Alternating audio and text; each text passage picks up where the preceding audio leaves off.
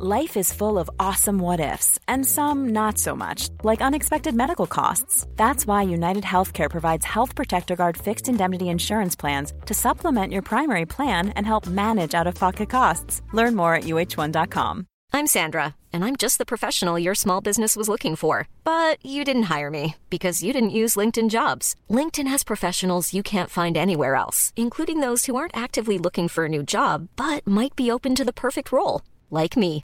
In a given month, over 70% of LinkedIn users don't visit other leading job sites. So if you're not looking on LinkedIn, you'll miss out on great candidates like Sandra. Start hiring professionals like a professional. Post your free job on linkedin.com/people today. Hallo, liebe NBE-ZuhörerInnen. Bevor es heute losgeht, wollte ich noch kurz was loswerden, denn neulich war ja die fantastische Anja Rützel hier in der NBE zu Gast und wir haben über Gott und die Welt gesprochen. Wir haben nur eins vergessen, nämlich ihren aktuellen Podcast, über den haben wir gar nicht gesprochen und deswegen wollte ich den euch jetzt hier mal allen wärmstens empfehlen und ans Herz legen. Der heißt nämlich Verbrechen am Fernsehen und da geht es darum, dass Anja Rützel mit wechselnden GästInnen über vor allem natürlich Trash-TV spricht und darüber spricht, ob das alles so in Ordnung ist, ob man das gucken kann, ob man das nicht gucken kann und am Schluss dann höchstrichterlich entscheidet, ob diese Sendung äh, so in Ordnung ist oder nicht. Das Ganze ist ein sehr großer Spaß, macht sehr viel Spaß zu hören. Wenn ihr irgendwas übrig habt für so eine Art von Fernsehen oder wenn ihr irgendwas übrig habt für Anja Rützel, was ihr haben solltet, weil sie eine fantastische Journalistin ist, dann hört den Podcast Verbrechen am Fernsehen. Eine wärmste Empfehlung und jetzt geht's los mit der aktuellen Folge der NBE. Herzlich willkommen bei Pool Artists.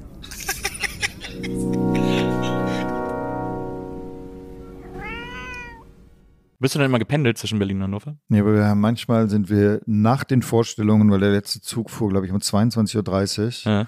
Ich weiß noch, ich hatte bei Was ihr wollt, da habe ich eine der Hauptrollen da gespielt Ja. und, und hatte Wahnsinns Lidschatten und Augen-Make-up und dann hat man sich immer verbeugt und hat gesagt, hoffentlich ist der Applaus nicht so lange, hoffentlich ist der Applaus nicht so lange, weil der Zug fährt, der Zug fällt.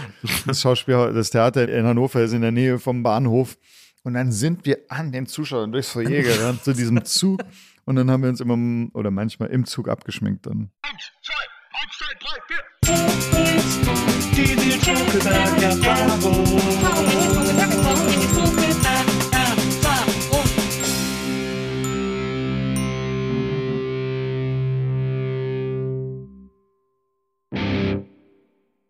Hallo, liebe NBE-ZuhörerInnen. Herzlich willkommen zu einer neuen Folge der Nils Bokeberg-Erfahrung. Ich freue mich sehr, dass ihr wieder dabei seid und ich freue mich wahnsinnig über meinen heutigen Gast. Er ist ein sehr, sehr besonderer Schauspieler, finde ich, ein sehr besonderer Künstler und er ist auch ein sehr besonderer Interviewpartner und Gast, wie ich in den äh, verschiedenen Interviews in dieser Vorbereitung erfahren durfte.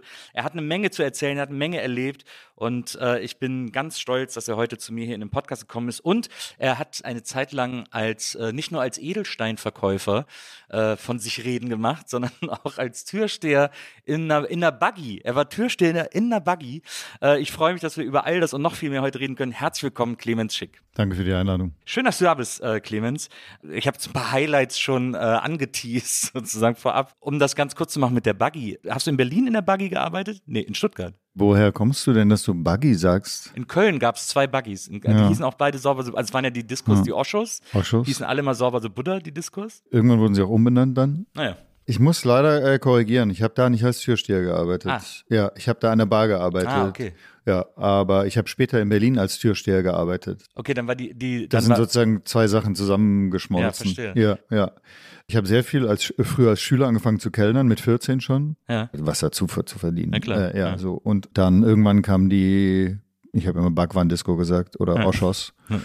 Und das war eine tolle Erfahrung. Also, ja, da habe kurz mal in der WG mit den Leuten teilweise gewohnt. Also, genau. Und später habe ich dann mein Studium finanziert in Berlin als Kellner. Ja. Und als ich dann fertig war mit dem Studium, habe ich mir geschworen, nie wieder als Kellner zu arbeiten. Ja. Kam relativ schnell in finanzielle Schwierigkeiten und dann habe ich gesagt, was mache ich jetzt? Und dann habe ich gesagt, okay, Türsteher ist okay.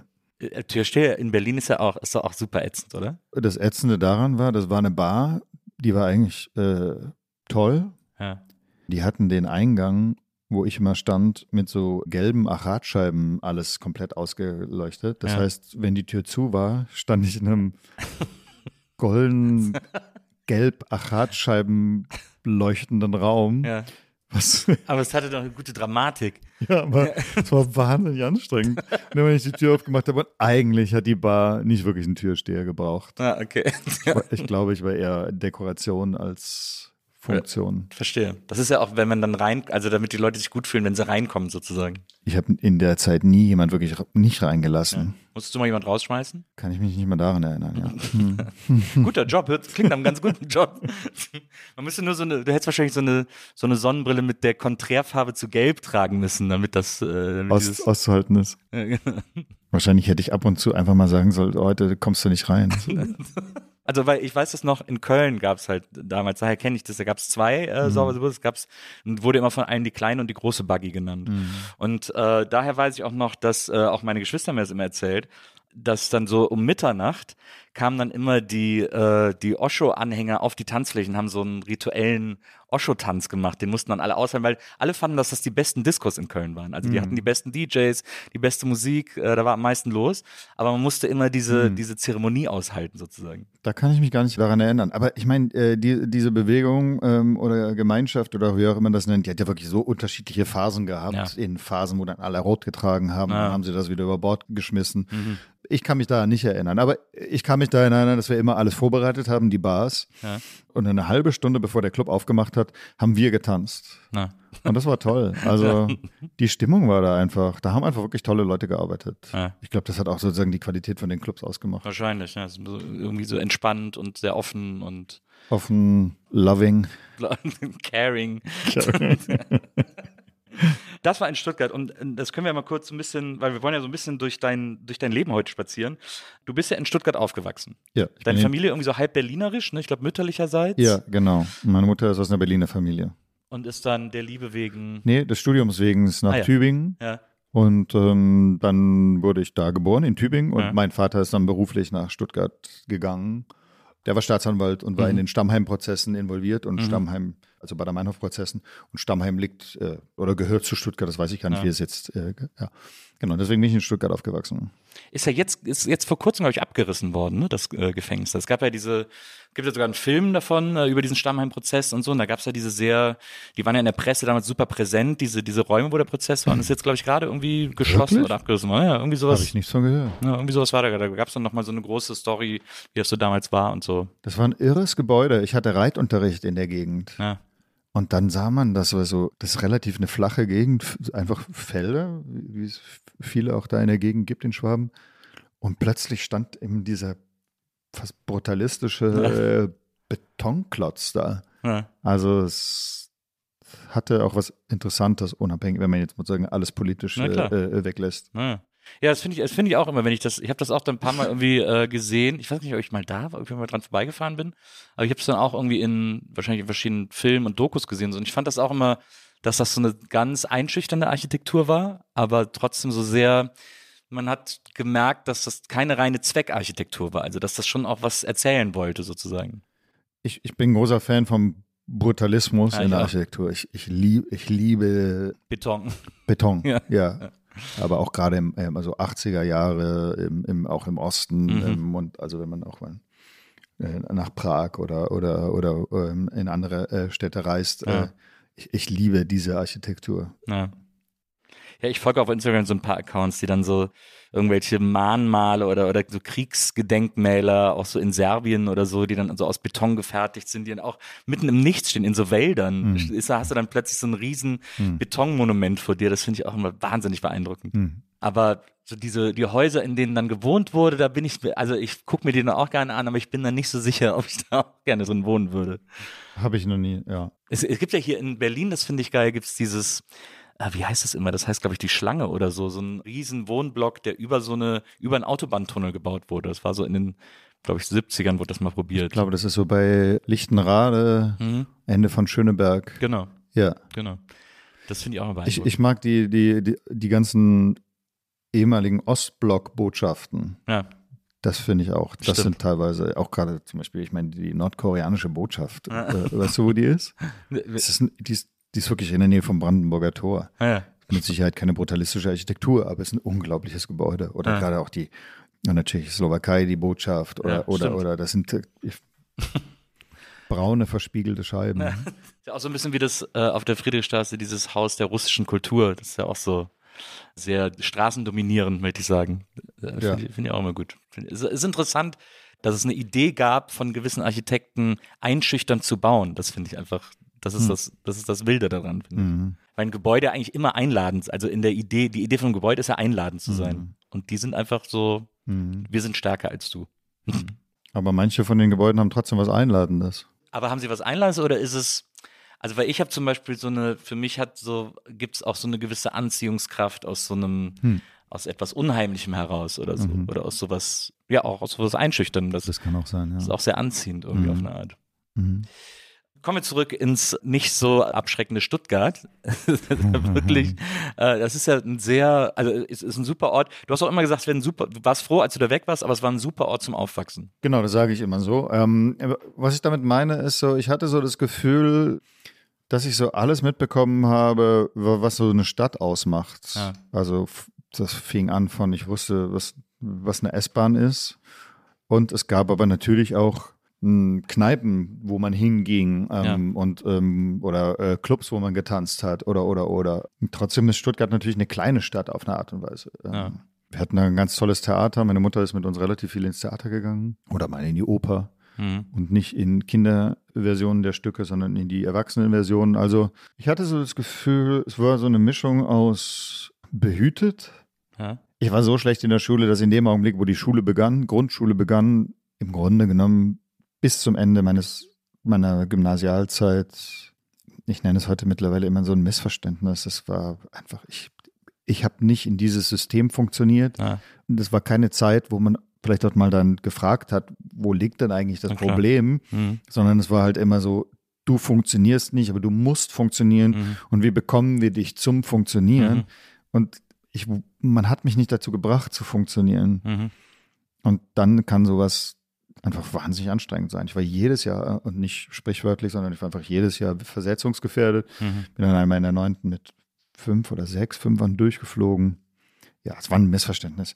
Ich, ich, bin, ich bin auf die Hauptschule empfohlen worden nach der, äh, nach der Grundschule. Ach, wirklich? Und im Grunde genommen hätte ich das machen sollen einfach. Aber Ja. ich kam eben aus einer Familie, wo das nicht denkbar war. Und dann konnte man ähm, so nachträglich Aufnahmeprüfungen am Gymnasium machen. Und das habe ich dann geschafft. Ja. Aber es war Unsinn. Also. Aber hey, das kann ich jetzt nicht mehr ändern.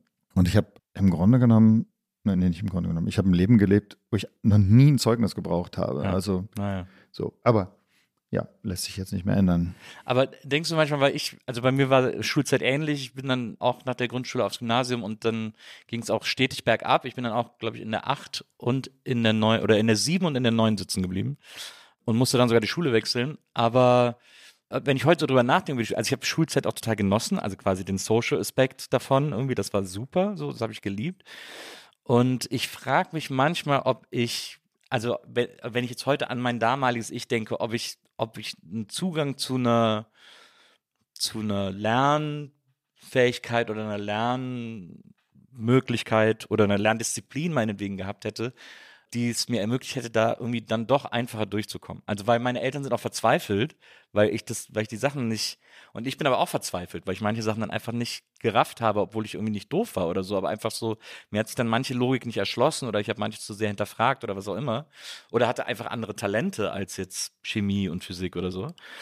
Ich frage mich so oft, ob ich eine andere Möglichkeit gehabt hätte, da trotzdem durchzukommen.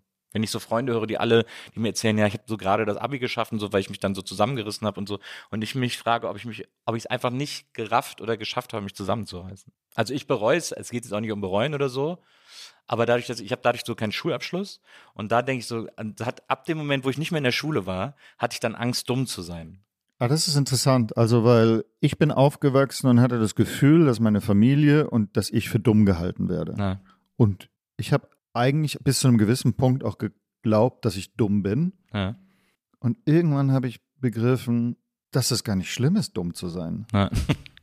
Oder das anders formuliert, ich habe begriffen, es ist überhaupt nicht schlimm, Fragen zu stellen. Ja. Und das, das war eigentlich ein ziemlich starker Moment, wo ich begriffen habe, es ist okay, dass ich viele Dinge einfach überhaupt nicht weiß Mhm. und danach zu fragen, wie sie gehen. Mhm. Da habe ich aber echt lange für gebraucht. Also Ich habe auch Intelligenztests machen müssen, weil immer, Wirklich? ja, ich war immer irgendwie, ja, Das ist ja immer unterschätzt. Immer, immer, das ist ja krass. Aber glaubst du, das liegt daran, dass deine Familie, du sagst ja auch immer selber Juristenfamilie und so, den war das, die hätten es eigentlich auch gewollt oder als wahrscheinlich eher selbstverständlich empfunden, dass du auch in die, in die Juristerei gehst, äh, nach der Schule dann. Hast du das Gefühl, dass, ja, dass sie dich unterschätzt haben, dass sie das irgendwie einfach nicht wahrhaben wollten, dass du, dass dein Herz irgendwie für andere Dinge schlägt, dass für dich andere Sachen wichtiger sind? Oder ist das einfach aus ihrem Grundverständnis heraus? Also weil bei denen die Idee von Lebensweg so vorgeschrieben ist, dass sie sich gar nicht vorstellen können, dass man anders, woanders lang will. also meine Eltern sind oder waren Geburtsjahr 35, 36 sowas. Mhm. Und, und die sind sozusagen, das ist echt nochmal richtig eine andere Generation. Ja. Ich habe in meinem Leben viel Therapie gemacht, Mhm. weil ich immer neugierig war, Dinge zu verstehen und aber auch mich selber äh, verstehen wollte und immer das Gefühl hatte, mh, das ist interessant, wenn ich da nochmal mit jemandem, der nicht mein bester Freund oder meine beste Freundin oder mein Partner oder, oder Partnerin oder, oder mein Haustier ähm, darüber rede, Ja. sondern jemand, der aus einer anderen Perspektive. Von außen ja, einfach. Ja. Was ich einfach so begriffen habe, ist, dass ich sozusagen irgendwann aufgehört habe, mich aus, auseinanderzusetzen, warum das in der Kindheit so schwierig war, warum das so zäh war, warum ich nicht verstanden wurde Ja. und warum niemand entdeckt hat, dass ich doch eigentlich ein ganz talentiertes Kind bin Ja. und, und, und.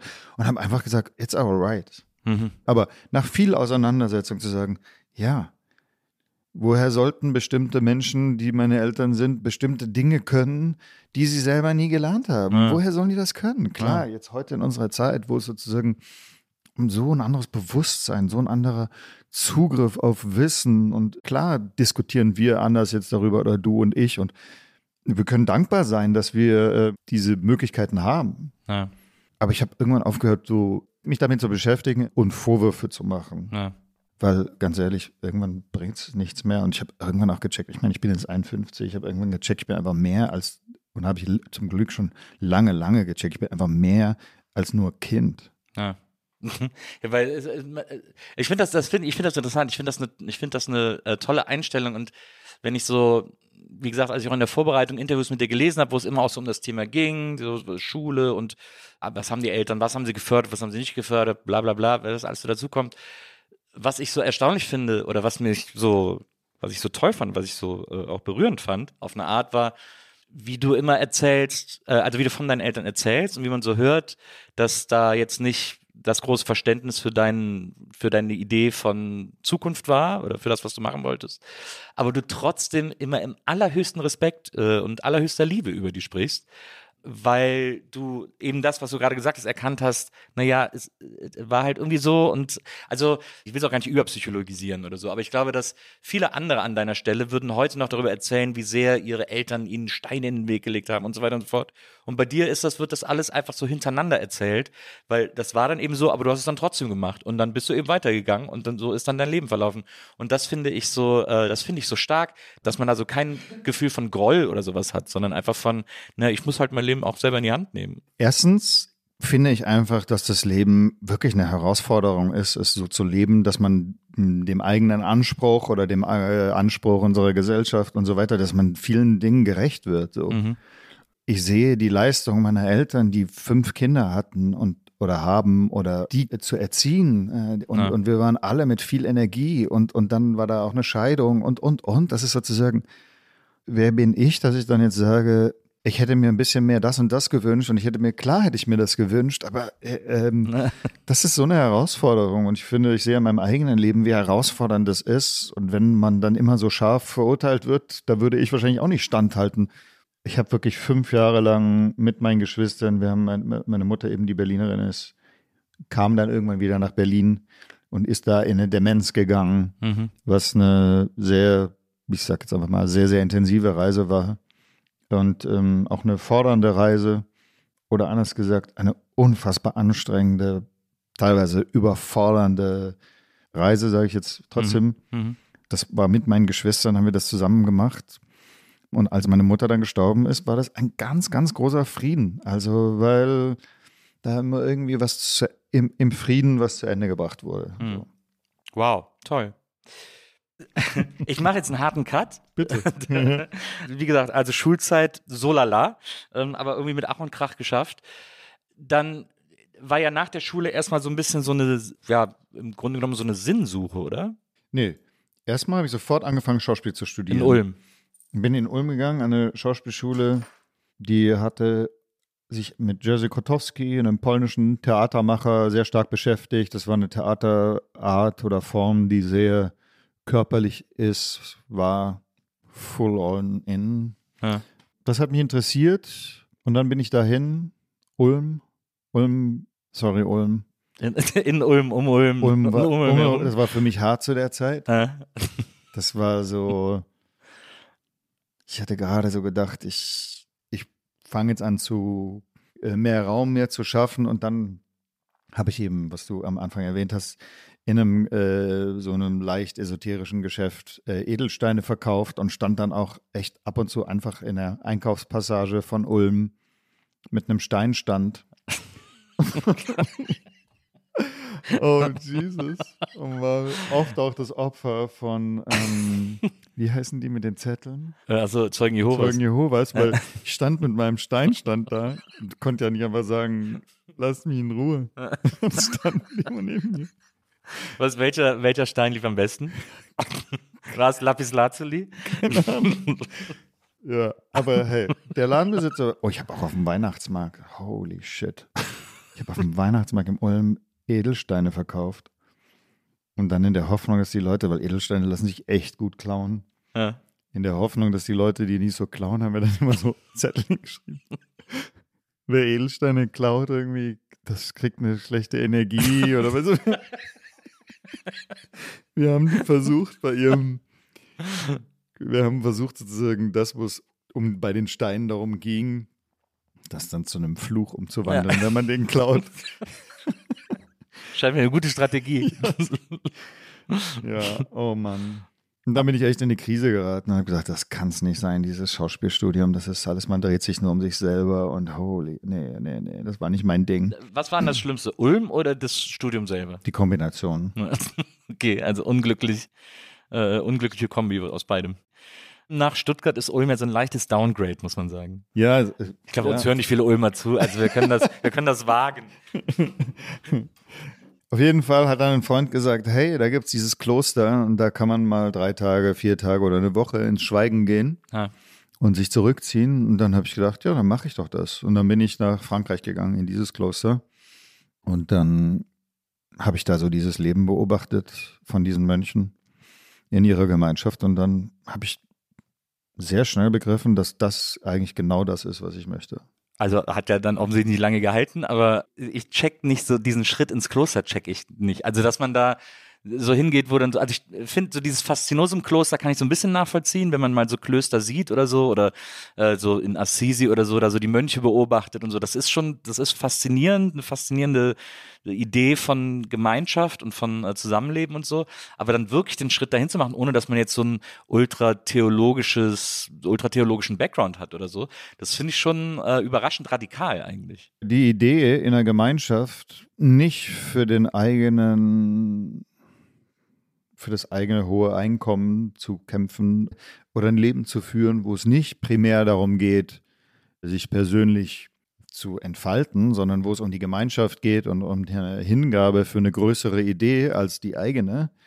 Das hat mich ganz schön ähm, getriggert und fand ich toll. Also viele Werte im Christentum. Ich muss dazu sagen, dass es ein relativ linker Orden in der katholischen Kirche Das, ist. äh, TC ist das, glaube ich. TC, Äh, ja. Deren Ordensregel basiert auf der Ordensregel der Franziskaner und die Franziskaner sind wirklich in der katholischen Kirche der praktischste linkeste Orden, wenn man das so sagen Das kann. sind ja quasi die Assisis. Äh, Genau, Ja, genau.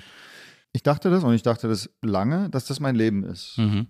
Bin dann nach Hannover, habe mein Studium abgebrochen, habe meine Sachen weggegeben, meiner Familie meine Lebensentscheidung mitgeteilt und habe gesagt, bis später.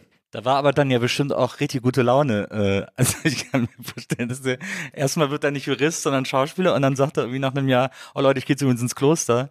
Ey, super Idee, Clemens, mach das und so. Ich kann mich an die Reaktionen darauf gar nicht mehr so richtig erinnern. Ja. Vielleicht war es mir dann schon auch Vielleicht warst du auch so, so im. unwichtig mittlerweile. Ja. Aber ich, ich, ich habe da echt eine tolle Zeit gehabt. Ich habe dann da ein paar Monate gelebt. Die haben mir gesagt, okay, leb hier erstmal mit den Novizen. Mhm. Jetzt wollte ich gerade schon gendern, aber bei Novizen in einem Kloster muss man, muss man nicht, nicht gendern. Einer der Orte, wo du sicher bist. Ja. ähm, und ich habe da wirklich eine ganz, ganz tolle Zeit gehabt. Ja. Ganz tolle Mönche, Brüder kennengelernt und war da sehr glücklich. Und nach äh, ein paar Monaten kamen die zu mir und haben gesagt, wir, also, und das war immer, es ging im Grunde genommen von Anfang an, als ich meinen Wunsch artikuliert hatte, Bruder, Mönch werden zu wollen, Ja. war das die Frage, hast du die Berufung von Gott oder hast du die nicht? Ja. Ja, la vocation de Dieu. So. Und die haben von Anfang an gesagt, dass sie nicht glauben, dass ich die Berufung Gottes habe. Und ich habe gesagt, ich glaube, dass ich die Berufung Gottes habe. So. Tja. Und dann haben die nach einem, nach ein paar Monaten gesagt, geh mal wieder zurück nach Berlin, lebe zölibatär, probier das mal aus außerhalb von hier. Ja. Und dann reden wir irgendwann wieder. Naja. Und dann habe ich versucht, in Berlin zölibatär zu leben. Ganz Ja. gute Challenge. Das ist eine gute Challenge. Ja. Aber hey, Dieser Moment, wo du ins Kloster kamst und jetzt gesagt hast, jetzt lasse ich alles Weltliche hinter mir, ist ja sozusagen die Idee und widme mein Leben jetzt Gott und dieser und dieser Gemeinschaft und so. Also hast du das wirklich gespürt als so ein Ankommen, als so einen besonderen Moment, als du da, als du dann, ich weiß nicht, wie das architektonisch da aussieht, aber als du dann da reingekommen ist bist. auch interessant, ist auch brutalistisch. Die Kirche ist auch brutalistisch Ah, ja. gebaut. Das ist eine ganz, ganz tolle Architektur. Ja. Sehr einladend. Äh, In der Kirche ist alles, es gibt es im Grunde genommen nur, nur Boden. Ah, ja. Alle sitzen auf diesem Boden. Auch Mhm. der Abt, auch die Brüder. So ist alles. Darum ist die, also die Idee der Gleichheit ist da ja auch in der Architektur der Kirche, findet sich das wieder. Ja. Wir reden jetzt über einen Moment, der bald 30 Jahre her ist. Ja. Und ich kann mich nicht mehr jetzt so, aber an, an was ich mich noch erinnere, ist, dass ich da wirklich glücklich war.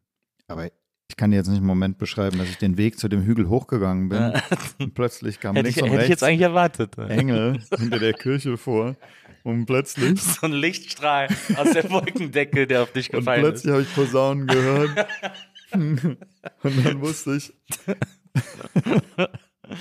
Was gibt es denn für Weltlichkeit im Kloster? Also wird da auch, gibt es da einen Fernsehraum, wo sich abends alle treffen oder gibt es da auch gutes Essen oder ist da jeden Tag immer nur so ein Topf und man muss allein um, auf der Kammer irgendwie beten und Ich habe nicht im Kloster gewohnt. Ich habe sehr nah am Kloster gewohnt. So, also weil, aber das ist in dem Sinne ein Kloster. Das ist ein Dorf, was die nach dem Krieg äh, im Burgund hingegangen sind Mhm. und ähm, ein drei vier Brüder in ein Haus gezogen sind. Mhm. Und da stand alles leer und war arm.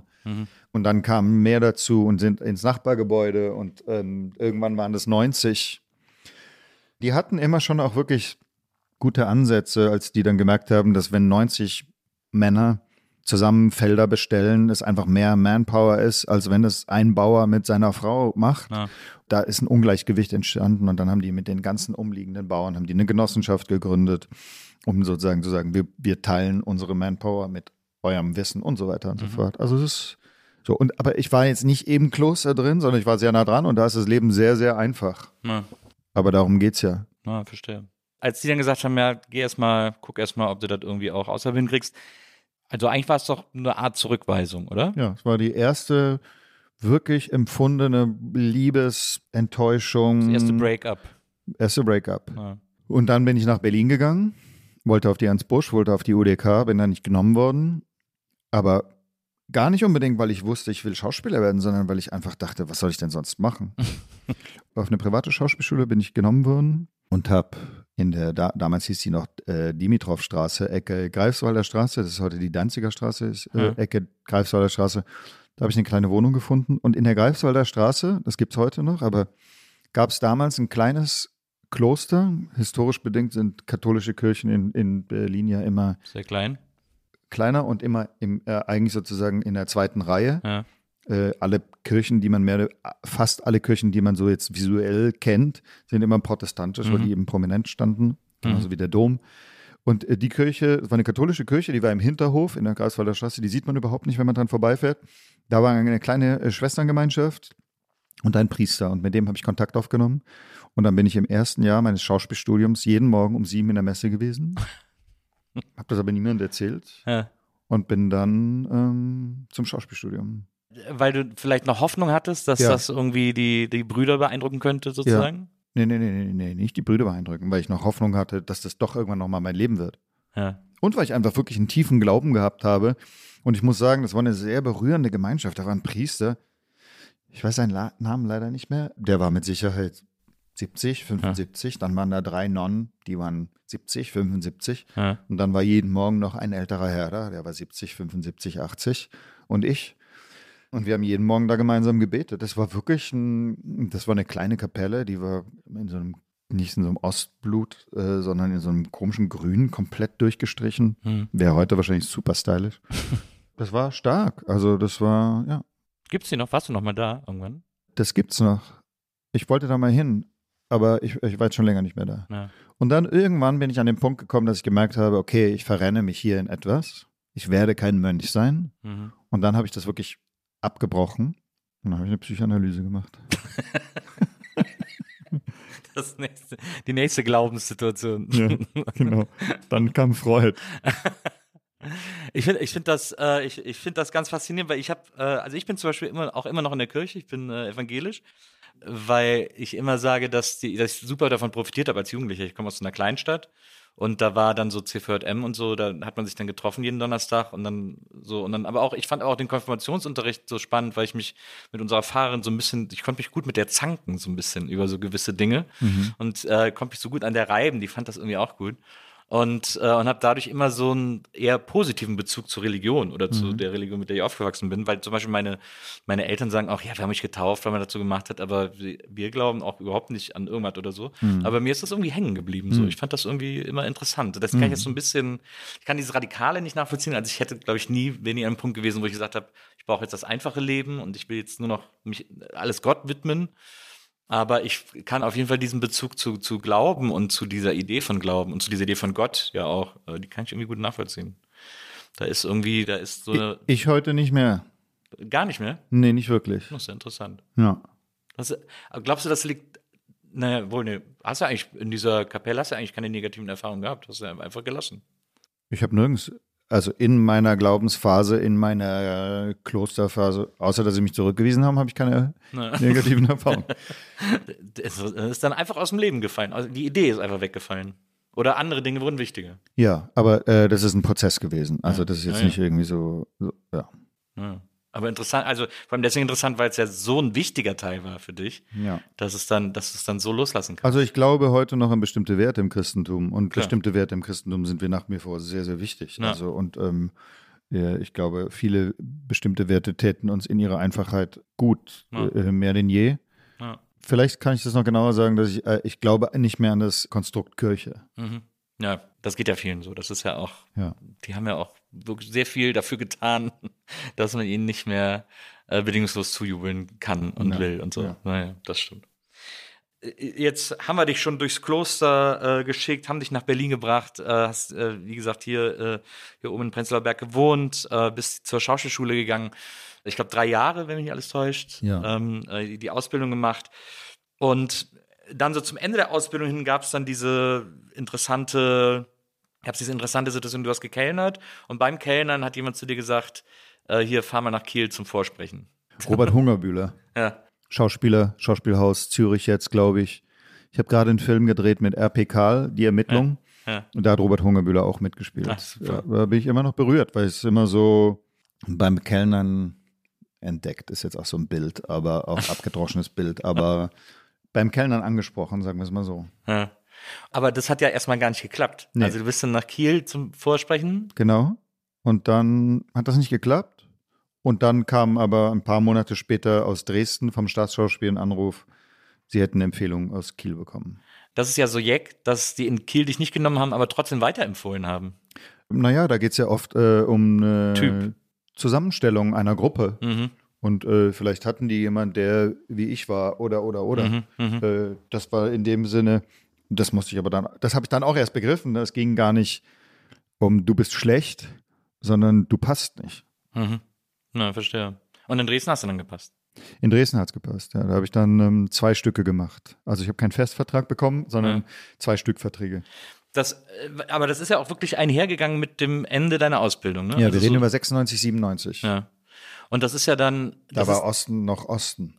Ja, stimmt. Allerdings. Ja. 96 war noch, äh, war noch viel, noch viel zu tun. Äh, Dann warst du in Dresden. War das ein Kulturschock? Hat das gut funktioniert? Oder vor allem, wenn du sagst, da war der Osten noch Osten. Also Dresden gilt ja als, wie sagt man immer, das Tal der Vergessenen oder irgendwie sowas. Äh, so, Also es war eine ganz tolle Zeit, aber es war natürlich auch eine Zeit, ich meine, ich weiß nicht, ich hatte mein Schauspielstudium beendet und dann habe ich angefangen zu lernen und zu begreifen, was dieser Beruf bedeutet und, und wie wichtig andere Menschen sind und Kollegen, Kolleginnen und, und, und, und, und. Ja. Und ähm, das war einfach in Dresden und dann kam das erste Mal zwei Wohnsitze und ähm, das war eine tolle Zeit. Ich war im Grunde genommen, war, wenn ich zu spät kam, war ich der Wessi und wenn ich zu früh war, war ich der Wessi. So. Aber ich habe einfach wirklich tolle Kollegen, Kolleginnen dort kennengelernt. Ich meine, Dresden war dann auch quasi, also war wahrscheinlich deswegen so eine Landmark, weil es so dein erster richtig, dein erstes richtiges Engagement nach der Schauspielschule war. Aber dann ging es ja nach Hannover von Dresden aus. Nee, das war sozusagen dann von, von Dresden, dann ging es nach Leipzig, dann ging es nach Hamburg ans Schauspielhaus. Dann war ich kurz in Zürich am Schauspielhaus, dann Ja. war ich in Stuttgart auch am Schauspielhaus, Kurz Und in der da- Heimat. kurz in der Heimat, ja. ja. Und dann war mein erstes Festengagement, war dann sozusagen, war in Hannover. In Hannover. Okay, also erstmal wirklich noch eine richtig große so eine Ochsentour gemacht, bevor du in Hannover gelandet bist. Weil da warst du ja fünf Jahre, glaube ich. Da ne? war ich fünf Jahre, Ja. ja. ja. Würdest du sagen, dass du, das ist jetzt ein bisschen, das ist wahrscheinlich eine Binse, aber trotzdem, das habe ich mich nämlich die ganze Zeit gefragt. Glaubst du, dass du am meisten im Theater gelernt hast über den Beruf, also statt in der Schauspielschule? Oder hat, hast du das, was du in der Schauspielschule gelernt hast, war das wirklich essentiell für das, was du dann danach gearbeitet hast? Also es war so, ich war, ich war in Frankfurt am Schauspielhaus und da war ein Intendant und es war echt eine schreckliche Stimmung an dem Haus. Aber ich habe einen ganz tollen Regisseur kennengelernt, Christian Stückel, der heute das äh, Volkstheater in München leitet oder mit, ja, doch leitet und der die äh, Personenspiele in Oberammergau äh, ähm, ähm, lange inszeniert hat oder immer noch tut, mit dem ich auch in, äh, in den Salzburger Festspielen beim Jedermann war. Da war ich dann plötzlich der Privatschüler Na, auf den man so runtergucken konnte Ja, im. Ensemble. So. Und dann, ja, und die haben immer gefragt, wie heißt deine Schauspielschule nochmal? Und irgendwann habe ich dann gedacht, Wow. oh Gott, ihr geht mir so auf den Sack. Und dann habe ich gesagt, Schauspielschule zum lustigen Laienspiel. So und aber es war so, es war nicht schön. Es war, am- ich habe am Anfang am Theater war ganz, also in Dresden war toll, in Frankfurt war nicht. Es hängt immer davon ab, mit was für Leuten man zu tun hat. Ne? Ja.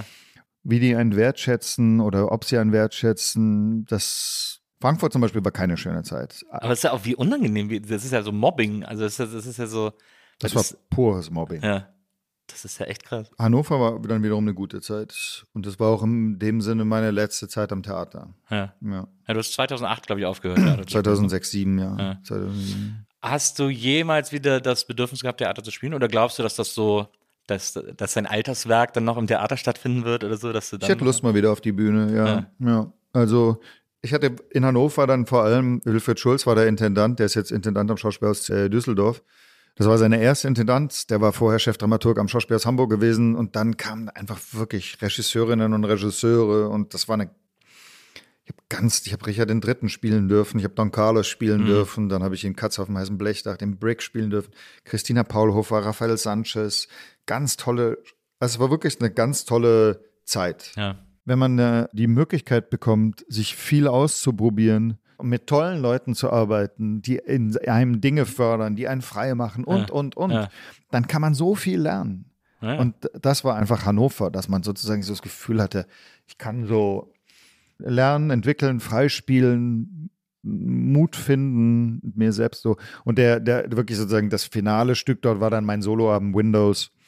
Und den habe ich dann noch mitgenommen, bin dann wirklich auch, das war ein Abend, ein Soloabend, wo ich wirklich 90 Minuten einfach ich auf der Steh, aber Bühne stehe. Viel Improvisation, Mix, Mixture aus sozusagen auch ein bisschen Stand-up. Mhm. Äh, damit, und damit bin ich dann auch viel gereist, war in Amerika, in Los Angeles. Kabul auch. Kabul, bin Ja. nach Afghanistan zweimal gegangen, damit habe vor deutschen Soldaten gespielt. Da überlege ich immer mal wieder gerade, ob ich den wieder mal spiele. Mhm. Da brauche ich aber noch einen Ort zu, weil der Ort, wo ich den in Berlin immer gespielt habe, die Sophienseele, die haben jetzt sozusagen eine künstlerische Leitung, die daran nicht mehr interessiert ist. Ja. Aber ich hätte mal wieder Lust auf Theater. Ja. Es kam dann aber dazu, ich habe einfach dann relativ früh auch angefangen, im Ausland zu arbeiten.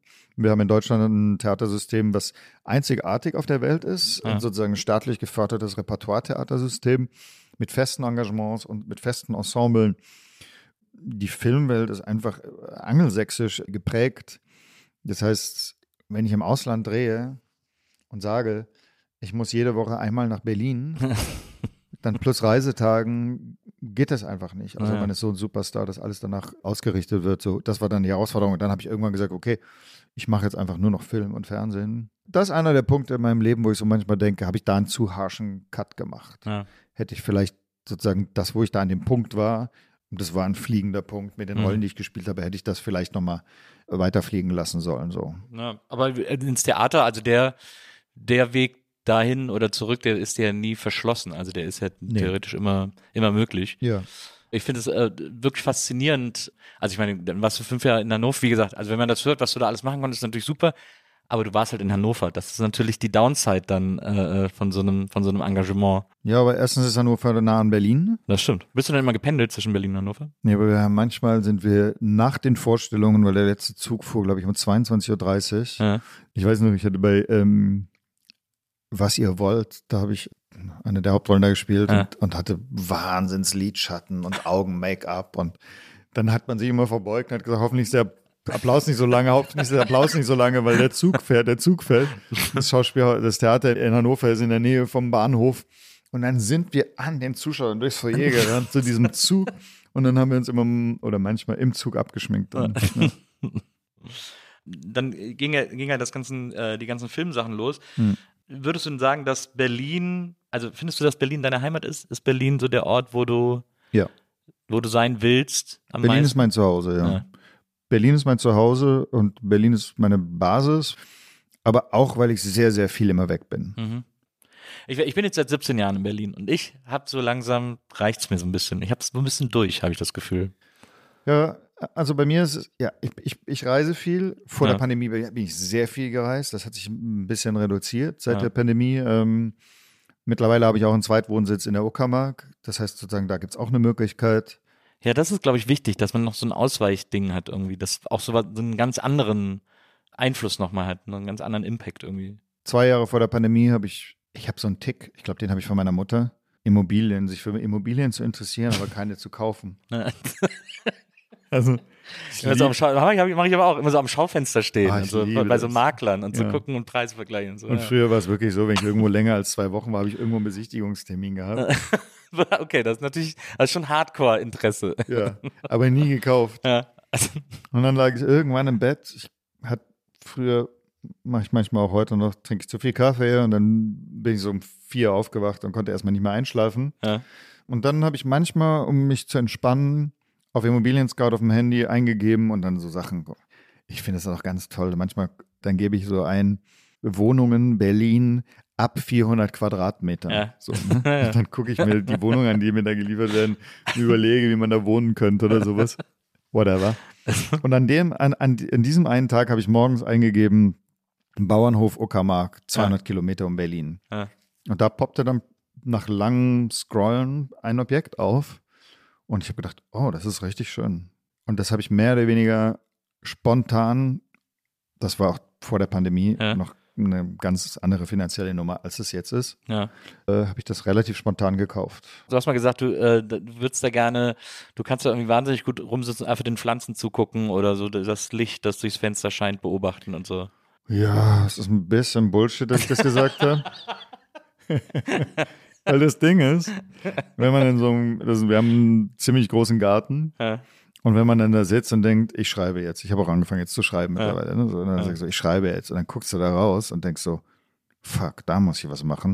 Und dann guckst du in die andere Richtung und denkst, da muss ich was machen und da muss ich was machen. Also dieses, das hat ganz tolle idyllische Momente Ja. und das ist, äh, ich, da sind Vögel teilweise und äh, es ist einfach, die Uckermark ist wahnsinnig schön. Ja. Ich komme auch mit den Menschen da wirklich in diesem Dorf sehr gut aus, bin da auch mit denen integriert mittlerweile oder denke das zumindest. Ja. Aber es ist auch viel, viel Arbeit. Das ist, wenn du, wenn du jetzt sagst, dass du da einfach irgendwas erzählt hast und so, das hast du mal in einem anderen Interview erzählt, dass es ja eigentlich auch in Interviews immer darum geht, eine gute Story zu erzählen, damit die, damit die irgendwie was Spannendes zu schreiben haben oder so. Und dass du das immer so ein bisschen, das, weil das finde ich so interessant, dass du das immer so recht bewusst steuerst, was du erzählst und wie du es erzählst und so. Also alles, was ich jetzt hier gesagt habe Ja. in unserem Gespräch, Ja. ist die Wahrheit. Ja. Aber natürlich ist es teilweise Erinnerung und in der Erinnerung lasse ich bestimmte Dinge weg, weil die mir zu intim wären oder zu privat oder äh, es auch andere Leute betrifft, die ich jetzt hier nicht fragen kann. Ist es okay, dass ich das erzähle? Wir unterhalten uns jetzt hier und ungefähr ein Zentimeter vor unseren Mündern sind Mikrofone und das wird Ich bin aufgezeichnet viel zu nah an meinem, glaube ich. Kriege gleich Ärger. und irgendwann äh, hören sich das Leute an. ja. Natürlich rede ich mit dir anders, wenn diese Mikrofone nicht da wären und wir jetzt hier Kaffee trinken würden, privat oder, oder, oder. Ja, ja. Ich finde es auch gar nicht verwerflich. Und, und es ist nicht, dass du das gesagt hast, aber weißt du, es ist ja auch so, als Schauspieler, Schauspielerin ist man ja oft in der Situation, dass nicht zwei Stunden für ein Gespräch einberaumt sind, Mhm. sondern 15 Minuten. Ja. Und dann werden Fragen rausgehauen und es müssen Antworten geliefert werden.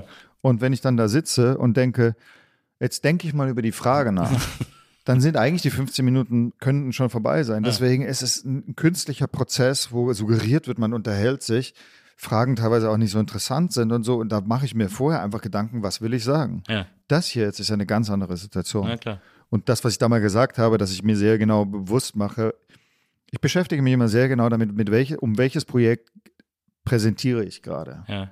und was will ich dazu sagen. Ja. Ich weiß vorher sehr genau, was ich sagen möchte. Und wenn ich dann zum Beispiel in einem Gespräch bin und eigentlich nichts gefragt werde, Ja. sondern Pseudo-Fragen gestellt werden, Mhm. kann ich trotzdem Antworten liefern, die Sinn machen. Dieser Podcast ist auch aus der Notwehr heraus entstanden, dass ich, also ich habe ja auch schon äh, mehrere Interviews im Leben gegeben und ich fand nichts schlimmer als langweilige Interviews. Also so, äh, meine liebste Frage war immer, wollen Sie noch irgendwas sagen? Das ist immer so, was soll ich dir denn da jetzt noch sagen? Also was, nee, ich glaube nicht. Das, das gibt, die kriegt mir äh, überraschend oft gestellt, diese Frage von äh, unvorbereiteten InterviewerInnen und ich habe jedes Mal gedacht, warum fragst du mich das? Das finde ich, also das finde ich respektlos, ist jetzt so übertrieben, weil ich bin jetzt nicht jemand, der rumläuft und den irrsinnigen und die irrsinnige Demut einfordert, aber ich fand das, ich habe bei der Frage immer gedacht, auch bitte nicht. Mein Highlight jetzt letztens, da hatte ich Presse wegen Dogman von äh, der neue Film von Luc Luc Besson. Besson, wo du ja mitspielst, was ja, müssen wir gleich auch noch unbedingt drüber reden, weil ich das super krass finde, mit Luc Besson zu arbeiten, aber Und dann sagt eine Gesprächspartnerin, Herr Schick, Sie spielen in Ihrer Karriere, Sie haben das gemacht und das gemacht. Aber wenn ich Leuten auf der Straße ein Foto von Ihnen zeige, muss ich allen immer noch erklären, wer Sie sind. oh wow. Sind Sie mit diesem Zustand zufrieden? Und dann sage ich so, was willst du denn jetzt von mir hören, du blöde Kuh? Also ich meine, das ist so, und, aber das ist genau diese künstliche Situation. Da Ja. steht dann meistens im Hintergrund schon jemand von der Presseagentur Naja. und sagt, ähm, ihr müsst weitermachen. Ja. Das heißt, das nehme ich wahr und denke nur so, okay, interessante Person, interessante Frage. Aber sag irgendwas äh, und diktier irgendwas auf eine Art und Weise, Ja. weil auf die Frage kann ich gar nicht antworten. Ja. Aber der Situation darf ich mich nicht ausliefern, weil äh, das gehört zu meinem Job dazu, mhm. dass ich sage, ich kann mit sowas umgehen. Mhm. Ja. Und das tue ich dann. Das ist ja eh diese Presse-Junkets, gerade bei so großen Produktionen, das ist ja auch immer, also oft hat man einfach siebeneinhalb Minuten auch als Interviewer. Das ist doch dann auf der anderen Seite als, als Darsteller, als Interviewter, ist das doch, du wirst doch, dir werden doch einfach den ganzen Tag Leute durchgeschleust. Dann hast du doch irgendwann gar, das wird doch, muss doch zu so einer diffusen Masse. Äh, Ja, aber, aber das ist dann eben die Vorbereitung. Ja. Ja, die Vorbereitung, dass ich sage, was, was möchte ich erzählen? Also, und was, was, was, was ist wichtig in, bei dem Film? Und, Ja. und, und, und dann, wie gesagt, ich beklag mich über sowas nie, weil es ist ja, also, es ist ja auch eine Form, also es ist ja auch ein Zeichen, dass irgendwas funktioniert. ist ja auch interessant, also ist ja auch spannend irgendwie Ja. auf eine Art. ne? Ja, so, so sehe ich es auch. Also, ja. Ich habe mal äh, für so einen Film äh, Ben Kingsley interviewt im Junket. Siebeneinhalb Minuten hatte ich. Äh, für den Film Enders Game, der war wirklich ein wahnsinnig schlechter Film. Und ich glaube, Ben Kingsley wusste das auch. Und dann sind alle JournalistInnen vor mir sind super frustriert, hängenden Kopfes rausgekommen. Ich hab so, was ist denn da los und so. Und dann bin ich rein, habe ihm eine Frage gestellt und dann hat er die Frage einfach siebeneinhalb Minuten lang beantwortet, weil er keine Lust hatte, über den Film zu reden. Hat dann von seiner Zeit an der Shakespeare Company geredet. Und dann, oh, leider ist die Zeit vorbei. Ciao, danke, dass du da warst. Das war richtig fies, fand ich. Auch leicht unprofessionell, muss man ehrlicherweise sagen. Aber Ben Kingsley darf natürlich auch alles.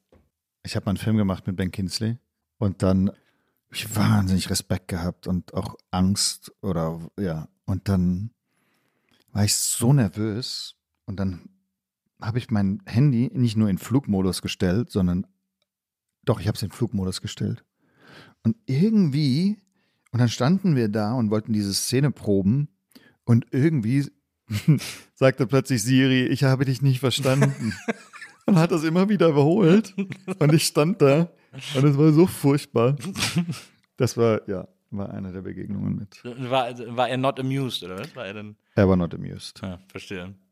Das ist ja sowieso, also das, ich finde, da, da, können wir, da können wir auch mal so einen großen Abriss zu machen, weil das ist ja wirklich beeindruckend, deine internationale Arbeit und deine Internationalität in deiner Karriere. Ähm, aber wie du trotzdem da irgendwie du machst das alles mit so einer gewissen Selbstverständlichkeit, finde ich. Und das finde ich so. Bei dir gibt es keine Wertung, ob du jetzt eine, ob du jetzt in einer Star Wars-Serie mitspielst, jetzt wie jüngst im Luc Besson-Film mitspielst oder solche internationalen Großprojekte machst oder ob du dann so einen deutschen Indie-Film spielst oder, oder einen Arthouse-Film spielst oder so. Und das ist bei dir alles sehr selbstverständlich nebeneinander. Also, weil es quasi alles dein, deine Arbeit als Schauspieler betrifft, äh, im Grunde genommen. Genau. Ja. Das finde ich aber, weil viele entscheiden sich ja quasi für einen Weg und du sagst, ich, für mich findet das alles parallel statt. Ja, nur als Beispiel. Ich habe nach Casino Royale, was im Grunde genommen einer meiner ersten Filme war überhaupt, Mhm. bin ich mehr oder weniger vom Set nach Ludwigsburg gefahren und habe einen, äh, einen Studentenfilm. Studentenfilm gemacht. Ja. Genau. Oder als ich Point Break gemacht habe, was ein Budget von 120 hatte oder sowas, und über die Qualität der Filme äh, entscheidet nicht das Budget, leider, leider. Aber es gab einen Grund, warum ich den Film gemacht habe. Und auch wenn es nicht unbedingt der beste Film geworden ist, leider, habe ich jetzt schon zweimal gesagt. Egal. äh, und mein letzter Drag bei Point Break haben wir am Mont Blanc gedreht. Ja. Und wir waren eine Woche am Mont Blanc und äh, es hingen die Wolken immer so, dass die Helikopter, und die Produktion hatte vier Helikopter, was sozusagen dem Budget dann entspricht. Ich bin morgens immer aufgewacht um vier und habe mir gedacht, fliegen die Helikopter oder fliegen sie nicht? Und dann hieß es aber, nee, äh, äh, die Wolken sind immer noch zu dicht. Ja. Und der Debütfilm von Theresa von Els, Vier Könige, Ja. der in Hamburg gedreht wurde, mein erster Drehtag war am Donnerstag. Und am Montag konnten wir nicht drehen. Und die amerikanische Produktion hat gesagt, we try our best. Aber sonst, Ja. who are you? Ja. Am Montag konnten wir nicht drehen und am Dienstag konnten wir nicht. Dann haben wir am Mittwoch angefangen zu drehen, mussten aber abbrechen. Und dann war klar, ich muss am Donnerstag um 1 Uhr im Tal sein, um nach Turin zu fahren, um nach München zu fliegen, um nach Hamburg zu fliegen, um nach den Nachtdreh, meinen ersten Drehtag bei so. Und dann haben die das irgendwie hingekriegt und dann bin ich äh, wirklich sozusagen aus dieser Produktion und wir waren sechs, sieben Monate mit dieser Produktion unterwegs. Ja. Budget entsprechend sozusagen auch immer eingebettet in ein Team und in einen Reisekomfort und so weiter. Dann haben wir das irgendwie abgedreht. Dann irgendwie bin ich nach Turin gekommen. Dann flog die Maschine von Turin viel zu spät nach München. Irgendwie habe ich die Maschine in München gekriegt und dann waren wir im Anflug auf Hamburg und dann hieß es, es ist zu viel Nebel und wir müssen wahrscheinlich in Bremen landen. Irgendwann hieß es, wir können doch landen. An dem Abend habe ich wieder angefangen zu rauchen. Und dann wurde ich abgeholt, fuhr, ich war seit 4 Uhr wach, hatte gedreht. Ja. Und dann kam ich da am Set an von Vier Könige. Und dann war dunkel und hat mich der Regie, Regieassistent in Empfang genommen und hat, dann sind wir so um die Ecke gekommen, dann standen da so ein paar Menschen. Und dann habe ich gesagt, äh, macht ihr gerade Mittagspause? Und dann hat er gefragt, was meinst du? Und dann habe ich gesagt, wo ist denn das Team? Ja. Und dann hat er gesagt, da hinten. Und dann habe ich gesagt, äh, nee, wo ist das Team? Ich, hab, ich war einfach sechs Monate mit ungefähr 200 Menschen unterwegs. Ja. Und, und, so, äh, und dann war, äh, habe ich eine Szene gedreht in der Nacht mit Jella, Jella Hase, auf einer Tischtennisplatte, ich Arzt, sie Patientin. Nur so als Culture Ja. Clash von Ja, so ja. großen zu kleinen Produktionen. Aber wenn du mich jetzt fragen würdest, ich würde alles für vier Könige geben. Ich würde alles für Servus Papacia und Hell geben. Ich würde alles dafür geben für Aufrecht stehen. Das war der Debütfilm direkt nach Casino Royale. Wenn ich mich entscheiden müsste, würde ich nur diese Filme machen. Ja, verstehe. Also 100 Prozent. Ja. Weil das ist letzt, aber das liegt natürlich auch daran, weil ich sozusagen international viel unterwegs bin, viele, viele, viele Projekte mache und auch tolle Projekte mache, Ja. aber meine Rollengröße noch so ist, dass ich sage, okay, da ist noch mehr Luft und Ja, auch, verstehe. auch gefordert zu werden. So. Mhm. Und wenn ich dann eine Hauptrolle spiele bei Servus Papa, Sea and Hell, was ein Arthouse-Film ist, ein deutscher, oder das, äh, Vier Könige, was ein deutscher Arthouse-Film ist, oder, oder, oder, da bin ich einfach so gefordert, dass mein Hunger gestillt wird. Ja. Das wird es in den internationalen Produktionen noch nicht. Das ist alles toll, da dabei zu sein und mit Luc Besson zu arbeiten und in Star Wars dabei zu sein. Das ist alles toll und ich lerne überall. Ja. Aber mein Hunger in Bezug auf die Rolle, und da geht es nicht darum, dass die groß ist, auch. Aber das ist nicht das, was mich antreibt. Aber mein Hunger es wird noch nicht gestillt. Ja. Ja, verstehe. Aber da arbeite ich dran. Du, ja, sehr gut. Du hast ja auch in, äh, ich glaube, es war in beim Casting zu äh, Lago Winch, da hast du ja behauptet, du könntest Fallschirm springen Mhm. und dass du ein erfahrener Fallschirmspringer wärst, so Skydiven und so, was du aber vorher noch nie gemacht hast. Nee, ich habe nicht gesagt, dass ich erfahren war. Ja, okay. Ich wurde gefragt, hast, haben Sie schon mal, äh, äh, sind Sie schon mal Fallschirm Ja, gesprungen? ja. Und da habe ich gesagt, Bist du aber nicht. klar, Ja. bin ich aber nicht. Und dann gab's also mal die äh, Geschichte, die schöne Situation erzählt, dass dann eben der Drehtag war, wo Fallschirm gesprungen wurde und äh, hat auch alles wunderbar hingehauen. Und dann, also ich will jetzt die Geschichte nicht vorwegnehmen, aber dann ist hier ein bisschen was rausgerutscht. Nee, das war sozusagen lange im, im äh, also äh, ich wurde im Casting gefragt, ob ich äh, schon mal einen Fallschirmsprung Ja. gemacht Ja. habe. Und dann habe ich gesagt, ja. Und dann äh, kam ich in die engere Auswahl und dann wurde ich gefragt, ob ich mir vorstellen könnte, eine Kampfszene in der Luft zu drehen. Mhm.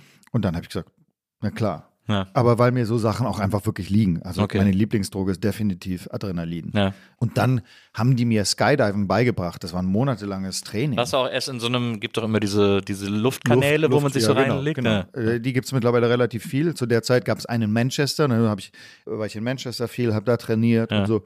Und als wir im Rahmen dieses Trainings, als ich meinen ersten Tandemsprung, glaube ich, sogar noch gemacht habe. Ist mir danach rausgerutscht, als ich zu dem Trainer gesagt habe, oh mein Gott, das, uh, this was my first jump Ja. ever. Und dann hat er mich kurz so angeguckt. So. Aber ich habe in meinem Leben, in meiner Karriere, mh, habe ich immer mal wieder gelogen, um Sachen zu bekommen. Fake it till you make it. Ja, aber ich wusste immer, dass ich meine Lüge, dass die eine Chance hat, dass ich das leben kann. Dass du Also, also kannst, verstehst ja. du? Äh, Mhm. Ja. ich habe jetzt nicht gesagt, ich habe mal einen Fallschirmsprung gemacht und wusste, ich habe eigentlich Höhenangst. Ja, ja. Für mich gab es nichts Größeres dann. Also ich habe 100 Sprünge mittlerweile in meinem Leben gemacht. Ja. Für mich gibt es nichts Größeres, als aus dem Flugzeug zu springen. Ist, aber es ist doch, ich hätte da zum Beispiel wahnsinnige Angst vor. Und ich weiß gar nicht, ob ich so Höhenangst habe, aber ich hätte einfach Angst, da rauszuspringen. Also auch so dieses Vertrauen in so Gurte habe ich nicht. Die hatte ich, aber ich hatte auch Angst. Oder ich nenne es dann lieber äh, Respekt bei jedem Sprung. Ja. Weil du sitzt einfach in einem kleinen Flugzeug und guckst auf die Welt runter und du checkst einfach, du hast keine Flügel. Machst du das auch machst du das privat auch noch Fallschirmspringen? Oder Ich habe es danach noch weitergemacht, Ja. aber die, äh, die Regularien beim Skydiven sind sehr streng, dass man eine Lizenz, man, du erwirbst dann eine Lizenz, die Mhm. habe ich erworben in der Vorbereitung zu dem Dreh, Mhm. weil du darfst nur alleine springen, wenn du die Lizenz hast. Okay. Und dann habe ich die noch eine Weile behalten und du musst aber regelmäßig springen, um die Lizenz zu behalten und dann Ja. Nach zwei Jahren, Erlischt die. nee, nach zwei Jahren habe ich dann nicht mehr genügend, so. bin ich nicht mehr genügend gesprungen, Ah, okay. weil es auch einfach fordernd ist für eine Produktion, wenn du sagst, am Wochenende bin ich übrigens Skydiven, weil dann sagen die, nee, bist du nicht. Zu Recht. Ja. Ich müsste jetzt wieder neu die Lizenz erwerben, aber das ist immer in meiner Fantasie und da habe ich total Lust drauf. Ja. Ist denn, wenn man dann so eine Kampfszene äh, im Skydive dreht, musst du dann mehrmals springen, weil man verschiedene Einstellungen braucht, oder wird versucht, das alles in einem Sprung zu erledigen? Ah, No. Ein Monat haben wir das gedreht. Wirklich? 40 Sprünge Wirklich? für diese Szene. Das ist ja krass. Ja. Wow. Wie krass. Ja. Und dann jedes Mal Wir haben den ganzen Film gedreht ja. und die letzte Szene dann sind wir in die Nähe, ins Hinterland von Marseille. Es war unfassbar schön. Du bist da, wenn du da aus dem Flugzeug gesprungen bist, hast du den Mont Blanc gesehen, hast die Provence gesehen, diese ausläufenden Berge der Alpen. Ja. Es war unfassbar schön. Es, es ist auch Und wahnsinnig wunderschön. anstrengend. Ja. Also Skydiven ist richtig anstrengend. Adrenalin Ja. kostet viel Kraft. Körperlich ist anstrengend, gerade wenn man unerfahren ist. Und wir haben am Tag so zwei bis drei, maximal vier Sprünge gemacht, teilweise Pro Pausentage gemacht, wo wir ge geprobt haben auf der Erde. Ich bin schon jetzt völlig erschöpft, wenn ich es nur höre, wie du das erzählst. Ich bin jetzt schon außer Atem. Das ist ja heftig. Ja, und das war die, die äh, Kamera wurde gemacht von den besten Skydivern, die es zu der Zeit gab. Das ist Ja. ein Team, die heißen Babylon Freefly oder Freefall, ich glaube Freefly. Die sitzen äh, an der spanisch-französischen Grenze. Ich glaube, dass deren Club oder Team äh, aufgekauft wurde jetzt von einem arabischen Scheich, der das auch gerne macht. Mhm. Emporia Brava, genau, ist an der spanischen Küste. Mit denen haben wir das alles trainiert. Und die hatten Helme. Und auf den Helmen waren Canon E-Kameras äh, festgeschraubt. Mhm. Und die hatten ein Kabel in den Mund, wo der Auslöser war, weil du brauchst sozusagen deinen ganzen Körper. Skydiven ist Aerodynamik, das heißt, du lenkst mit den Händen Ja. und du lenkst mit den Schultern und du Ja. lenkst sozusagen mit deinem ganzen Körper. Deswegen, so, und dann haben die immer im, im Mund ausgelöst. Ja. Ja. Wahnsinn. Äh, um zu einem anderen Wahnsinn noch zu kommen, du hast ja bei äh, Andor mitgespielt, der ähm, Star Wars-Serie. Und du hast mal erzählt, dass äh, Star Wars und 2001 waren die ersten Filme, die du im Kino gesehen hast mit deiner 2001. Mutter. Äh, genau. Star Wars nicht, 2001. Ah, ja, ja, ja. das war Odyssey im Weltraum Genau, Kubrick. in London. Und also weil ihr hattet zu Hause keinen, du hast mal gesagt, gab keine Comics, keine, Fernseher. kein Fernsehen, äh, kein Video, nix. Dann ist deine Mutter mit dir aber in Kubrick gegangen. Meine Mutter ist äh, der, eine, noch einer der ersten Filme, da hat meine Mutter gesagt, wir gehen heute ins Kino. Ja. Da war ich sehr aufgeregt. Und dann hieß der Film von Mao bis Mozart und es war ein Film über klassische Musik, Dokumentarfilm über klassische Musik in China. Das war so brutal. Ganz gut, ganz gute Idee, um einem das Medium zu versauen. Das ist so ein bisschen. So empathisch war meine Mutter. Oder sie hatte einen Bildungsauftrag. ja, oder das? Kann auch sein. Und dann waren wir in London. Meine Mutter hatte Freunde in London oder wir hatten Freunde in London. Und dann sind wir am Leicester Square in ein Kino gegangen und haben da dann Odyssey im Weltraum geguckt. Ja. Und das war das gleiche Kino, in dem dann 2007 die Premiere von Casino Royale war. Full Circle sozusagen. Ja. Dann, äh, also Bisschen, ja. bist du dann, bist du dann wieder gelandet. Ähm, aber du hast ja dann auch, äh, Star Wars hast du dann auch im Kino gesehen, den ersten Star Wars. Ja, Ja, aber ich glaube nicht, äh, nicht unbedingt, als er rauskam. ja, ja. Ja. Aber ist denn, als du dann die, die Zusage für Andor bekommen hast, ich nehme an, das waren ja so E-Castings vorher wahrscheinlich, die du irgendwie von hier aus gemacht hast. E-Casting, ähm, Gespräch mit dem Showrunner. Ja. Ähm, ja, Und dann, aber dann da ans Set konntest und also quasi an, an so einem, an einem richtigen Star Wars Set warst, äh, das äh, war das irgendwie, war das was Besonderes? Also connected das dann mit diesem alten Star Wars, äh, mit dieser alten Star Wars Beeindrucktheit irgendwie? Korreliert das? Kommt das irgendwie zusammen? In dem Augenblick, wo mir gesagt wurde, du bist besetzt bei Casino Royale, Ja. Fängt bei mir die Arbeit an. Ja. Und dann fängt bei mir die Auseinandersetzung damit an, wie werde ich dem gerecht? Wie schaffe ich das? Wie bereite ich mich davor? Ja. Klar war das surreal. Ich bin nicht so ein Star Wars-Fan, dass ich sage, es gibt nichts Größeres in meinem Leben. Mhm. Und ähm, So habe ich dich auch ehrlich gesagt nie eingeschätzt. du könntest mir jetzt wahrscheinlich 50 Rollennamen sagen und ich würde mindestens die Hälfte durcheinander bringen, ja, wer was ist und wer wie heißt. Aber dann, ja. Aber es ist ja schon. Dann sitzt man so im, im Studio, Pinewood Studios, sehr traditionelles Filmstudio in London, Ja. wo wir auch Casino Royale gedreht hatten, teilweise. Und dann sitzt man da und wartet und guckt so hoch und plötzlich sitzen halt Leute in diesen schwarzen Imperialisten-Uniformen und so. Was mich an meinem Beruf wirklich begeistert, ist erstens, dass man so als wirklich als Team arbeitet. Mhm. Zu sehen, da sind Production Designer, die entwickeln Objekte, gerade bei Mhm. Star Wars, die entwickeln dann diesen, diese Maschinen, die wir da bedienen. Wir werden dann noch gelernt, wie wir dann die bedienen müssen. Jedes einzelne Objekt. Und wir haben im Studio gedreht. Es war alles wirklich haptisch. Also Ja. die, wenn wir dann mal durch den Gang gegangen sind oder gerannt sind, gab es ein Greenscreen, wo dann das Weltall draußen rum. Aber in dem Studio selbst und dann sozusagen die Lichtleute. Und ähm, ich glaube, bei Star Wars, wir waren ein Team, glaube ich, von 1000 Mann und Frauen. Ja, das, das ist das, was mich wirklich begeistert. Und ja, aber dann der Anspruch, wie kann ich dem gerecht werden? Gibt die Rolle eine Entfaltung her? Ja. So, das sind, das ist dann, das überlagert dann viel mehr dieses, oh wow, ich bin jetzt in einem Star Wars-Film Mhm. Ja, verstehe. Teamwork Oder makes the dream work. oder Serie. Ja, Ja. ja. Bevor ich beim Fernsehen gelandet bin, mit 17, wollte ich auch immer Schauspieler werden. Das war eigentlich mein großes, mein großer Wunsch, mein großes Ziel. Ich habe auch damals Theater gespielt mit 16 in Bonn, äh, so äh, professionell äh, am Theater der Jugend. Und das war eigentlich so mein gedachter, mein gedachter Weg. Und dann kam Fernsehen, hat mich versaut und dann war ich für Schauspielerei leider verloren. Aber mh, was ich mich immer frage, weil ich auch, also ich denke natürlich auch immer noch drüber nach und ich denke auch immer noch über Schauspielerei nach. Und wenn ich versuche mir zu überlegen, wie ich spiele oder was ich spielen würde oder dass ich spielen würde, und dann habe ich ja manchmal irgendwie so irgendwelche Minirollen gehabt oder so, hatte ich immer das Gefühl, dass ich so eine Verbindung verloren habe zu so einem, äh, zu einem Teil von mir, den man fürs Schauspielen braucht, der irgendwie dem jemand anders zu sein nicht unangenehm ist. Also dieses, dieses loszulassen und in so eine Rolle zu schlüpfen, wie man so schön sagt, und da alles aus dieser Rolle heraus zu denken, das habe ich irgendwie, äh, diese Verbindung habe ich irgendwie verloren. Hm. Ist das denn das, was du am interessantesten findest am Schauspielen? Also Oder das- ist das bei dir gar nicht so? Kann ja auch sein, dass ich das nur für mich so, so, so definiert habe. Das hängt natürlich auch immer von der Rolle ab, ob Ja. die das hergibt. Aber jetzt zum Beispiel der Film Servus Papa, See You in Hell, das sich so verwandeln zu können, sich verlieren zu können Ja. In einen anderen Menschen, das ist, das macht schon, das ist schon eine ganz, das ist schon toll. Da spielst du so einen, einen Kommunegründer, einen als Sektenführer, äh, Otto Dühl, äh, Mühl. äh, Otto genau, der so in den 70ern, 80ern äh, zu trauriger Berühmtheit gelangt ist, weil er irgendwie äh, unangenehme äh, äh, Sektendinge getan hat. Sozusagen. Ja, der erst große Ideen hatte Ja, genau. und dem das dann entglitten ist oder erst oder wie auch immer man das beschreibt. Ja. Und dann ist es gekippt. Und das, die Arbeit, die, die war, diese Verwandlung, das empfinde ich als ein sehr großes Geschenk, sowas machen zu dürfen. Mhm.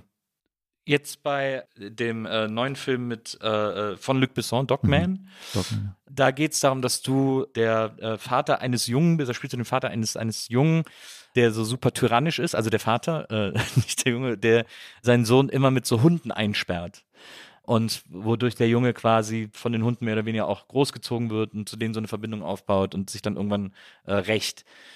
Erstmal auch so eine klassische Schauspielerfrage eigentlich, aber äh, so gerade diese super fiesen Charaktere, die so, die so eine ultra Boshaftigkeit haben, ist das wirklich immer das Interessantere zu spielen, als jetzt klar, also jetzt, ich meine jetzt nicht als Gegensatz jemand, der super langweilig ist, aber so, es gibt ja auch durchaus äh, große Rollen von äh, Helden, von guten Leuten oder so. Ist es aber, aber man hört das immer wieder, ja, ich will einmal so einen richtig bösen spielen. Also, das sagen ja auch viele SchauspielerInnen in Interviews und so. Ist das wirklich die interessantere, äh, die, die interessantere Art, Figur zu verkörpern? Weil es eben wahrscheinlich so, so krass nicht in einem selber ist? Jede Rolle, so ist mein Empfinden, erfordert was anderes von mir. Wenn ich zum Beispiel sehe, was ist meine Aufgabe in dem Film Dogman von Luc Besson, dann ist meine Aufgabe, meine Rolle ist da nicht eine große, aber es ist eine wichtige, weil ich begründe die ganze Geschichte des Films. Das muss ich so hinkriegen, dass der ganze Film funktioniert. Dass man funktioniert, dass der Anfang des Films mit meiner Figur so glaubwürdig ist, dass, wie gesagt, dass die Geschichte funktioniert. Das ist mein Job bei dem Film Dogman von Luc Besson. Ja. Da nähere ich mich dann dieser Wut oder dieser Aggression oder dieser Hass oder dieser Energie von diesem Charakter und da wecke ich was in mir, was nicht in mir sonst ist, aber dass ich das doch da ist, dass ich es wecken kann. So. Ja. Als ich den Film das erste Mal gesehen habe, bin ich selber von mir erschrocken. das war in Venedig auf dem Filmfest. Was ich sagen will, ich habe da eine Aufgabe und die Ja. Aufgabe, die muss ich erfüllen. Das ist mein Job. Na, verstehe. Und bei Servus Papa, See You in Hell hat mein Charakter so viel mehr Facetten. Und meine Aufgabe bei Servus Papa, See You in Hell ist so viel facettenreicher, weil ich äh, die Aufgabe erfüllen muss, einen Kommunenführer zu spielen, dem man, in dem man sich verliebt, wo man glaubt, dass man dem folgt, wo man Ja. glaubt, dass man sich in den verliebt und wo man dann irgendwann mitkriegt, dass was kippt Ja. und, und, und. Ich habe eine ganz andere Aufgabe. So, deswegen, beide Charaktere haben, wie man so sagen würde, Böses in sich. Ja. Aber trotzdem ist es unvergleichbar und die Aufgabe ist eine völlig andere. Wenn ich Richard den Dritten spiele am Theater, könnte man jetzt sagen, der bringt seine Neffen um, der bringt seine Frauen um und dann könnte man sagen, der ist böse. Ich, der ich ihn spiele, kann mich aber so dieser Rolle ja nicht nähern, weil Richard der Dritte glaubt nicht, dass das böse ist. Der glaubt Ah. erstmal, dass es richtig ist. Ja. Das heißt, Moral, Bewertung versuche ich immer eh sozusagen zu hinterfragen oder mich mit, damit nicht zu beschäftigen, weil wohin führt mich das? das? Das bringt mir ja nichts, wenn ich mich aus meiner persönlichen Sicht dem nähere und sage, das war aber nicht gut, dass du deinen Neffen umgebracht hast und es Mhm. war aber nicht gut, dass du deine Frauen umgebracht hast. Mhm. Jo, das weiß ich. Mhm. Viel interessanter ist, wenn ich so spiele oder wenn ich das suche, dass man merkt, dass der das glaubt, dass das das Gute ist oder das Richtige Ja. ist. So, das heißt, dieses, was ist böse, finde ich eh, äh, hat was mit dem Betrachtungswinkel zu tun. Aber das finde ich interessant, dass du das ja, äh, dass du das quasi auf eine, im weitesten Sinne ja in dem Fall auf so eine Art Metaebene holst. Äh, Also jetzt zum Beispiel bei, äh, bei der Arbeit mit Luc Besson, dass du sagst, also dass du sozusagen deiner Figur auch oder dass du die praktische Ebene deiner Figur mitdenkst, also nicht nur die erzählerische Ebene, ich, der böse Vater, der sein Kind einsperrt, sondern dass du direkt äh, den Aspekt mitdenkst, das ist halt das Origin des Hauptcharakters und deswegen muss das jetzt als Origin funktionieren und die Leute so umhauen, dass sie den Rest des Films der Hauptfigur folgen. Also völlig befreit von deiner eigenen Figur ja eigentlich auch, sondern so, dass du sagst, das finde ich einen interessanten Ansatz, also dass du jetzt gar nicht nur die Rolle denkst, sondern alles, was die Rolle praktisch erfüllen muss, sozusagen. Klar, aber wenn ich zum Beispiel einen Film spiele und man dreht den zum Beispiel in den seltensten, über, wenn überhaupt, chronologisch, Ja. muss ich ja auch wirklich dramaturgisch arbeiten und sagen, welche Szene hat welche Aufgabe Mhm. und wann und wo führt die Szene hin. Mhm. Und dann äh, muss ich genau darüber Buch führen, was wohin führt und was welche Aufgabe hat in dem Film. Mhm. Weil dann geht es auf einen Showdown zu. Oder es ist der Anfang, der ist langsam. Und was weiß der Zuschauer, die Zuschauerin schon und so weiter. Also es ist, das ist wie so ein, ja, eine dramaturgische Zergliederung, Ja. mh, die ich in der Vorbereitung mir sehr bewusst machen muss, um dann, wenn ich dann im Spiel bin, mir nicht mehr äh, darüber Gedanken machen zu, zu müssen. Oder ja. Ja. Das ist interessant, weil ich glaube, dass, dass das sehr unterschiedlich ist bei vielen KollegInnen äh, von dir irgendwie, dass auch viele das anders machen, dass die sich von Szene zu Szene arbeiten sozusagen, äh, ohne jetzt immer gleich das große dramaturgische Ganze im, im Blick zu haben. Aber das ist, äh, ich unterrichte auch Schauspiel und Ja. äh, ich sage meinen Studierenden immer, das, was ich euch teile, kann für euch richtig sein. Ja. Und ich sage das nicht, um mich aus der Verantwortung zu nehmen, Ja. aber es muss es einfach nicht. Weil, wenn du mich fragen würdest, nach welcher Schule ich arbeite, ich habe keine Ahnung. Ja. Äh, Weil es einfach mit jeder Rolle auch anders ist. Und es ist ein Sammelsurium. TC, sagst du dann einfach immer. ja, bitte nach dem TC-Prinzip. Ja, genau. äh, weil es ja auch immer damit zu tun hat, wer ist mein Gegenüber, was will meine Regisseurin von mir oder was will meine, was bieten mir meine Schauspielerkolleginnen und Kollegen und so weiter. Und ich lerne und ich mache Erfahrungen und ich werde gelassener oder nicht oder oder oder. Ja. Da äh, lässt sich so schön so ein großer Kreis äh, schließen, weil ich äh, quasi damit darauf hinaus will, auch ein bisschen, äh, du hast jetzt, äh, glaube ich, zwei äh, Bücher geschrieben, du hast, ich glaube, eins wird jetzt realisiert und jetzt hast du noch ein zweites irgendwie gemacht und so.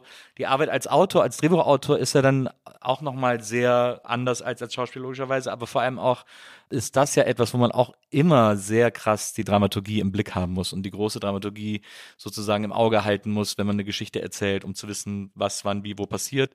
Ist dir das Schreiben dadurch vielleicht, du hast jetzt natürlich keinen Vergleich, aber vielleicht kann, man kann es ja trotzdem eigentlich ganz gut einschätzen, dadurch, dass dir, dass du so einen Blick und so ein Auge für die Dramaturgie hast, ein bisschen leichter gefallen. Und hat dir das überhaupt Spaß gemacht? Also ich bin beim Schreiben an einem Punkt, dass ich noch nie überprüfen musste, ob irgendwas funktioniert, weil noch nichts umgesetzt wurde. Das ist Das schon mal, heißt, zuerst mal gut. Ist gut. Also befreiend erstmal. Ja, Ja. aber wäre auch schön, wenn es jetzt dann äh, realisiert werden würde. Ja. Also, ich habe mein erstes Drehbuch geschrieben und habe da was für mich entdeckt, was mich, wenn ich dazu komme, Ja, und das ist die größte Herausforderung, ja, wirklich glücklich sein kann. ja. Aber was ich mittlerweile auch sozusagen mitbekomme, ist, jeder, der schreibt, jeder, die schreiben, das sind einfach auch Tage, die sind sehr zäh und fordernd, weil halt nichts passiert. Mhm. Aber das gehört dazu. Das lerne ich gerade alles. Ich bin Mhm. da komplett am Anfang. Ich habe aber ein Drehbuch geschrieben und habe das dann angefangen, Leuten zu zeigen und die meinten dann so, okay, das ist, das ist, da ist was so. Und mittlerweile habe ich eine Produktionsfirma oder zwei, Felix von Böhm von Lupa Film und, und, und Jan Krüger von Port-au-Prince. Ich habe ein Team, ich habe schon auch äh, eine, eine ganz tolle Hauptdarstellerin, die so die weibliche Hauptrolle spielen werden wird. Ja.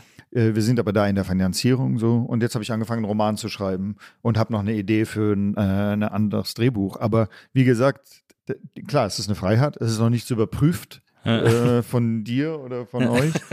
Aber dazu wird es kommen. Aber, aber ich bin schon so, als ich mein erstes Drehbuch angefangen habe zu schreiben und ich das erste Mal in mein, einer meiner Rollen was gesagt habe, habe ich in anderen Drehbüchern, die ich schon natürlich viele in meinem Leben gelesen habe, Mhm. auf meinem Rechner habe ich geguckt, macht man da eigentlich Anführungsstriche, zum Beispiel, wenn, der, wenn ein Charakter redet. Naja. Dann habe ich gesehen, ah nee, macht man nicht. Und so, aber nee, das, das macht mich gerade sehr glücklich. Was mich gerade sehr fordert, ist, wie kriege ich diese eine neue Leidenschaft in einem Berufsleben? Weil wenn ich drehe oder wenn ich, sagt mir jemand, wo ich wann zu sein habe Ja. und äh, prägt diesen Tag.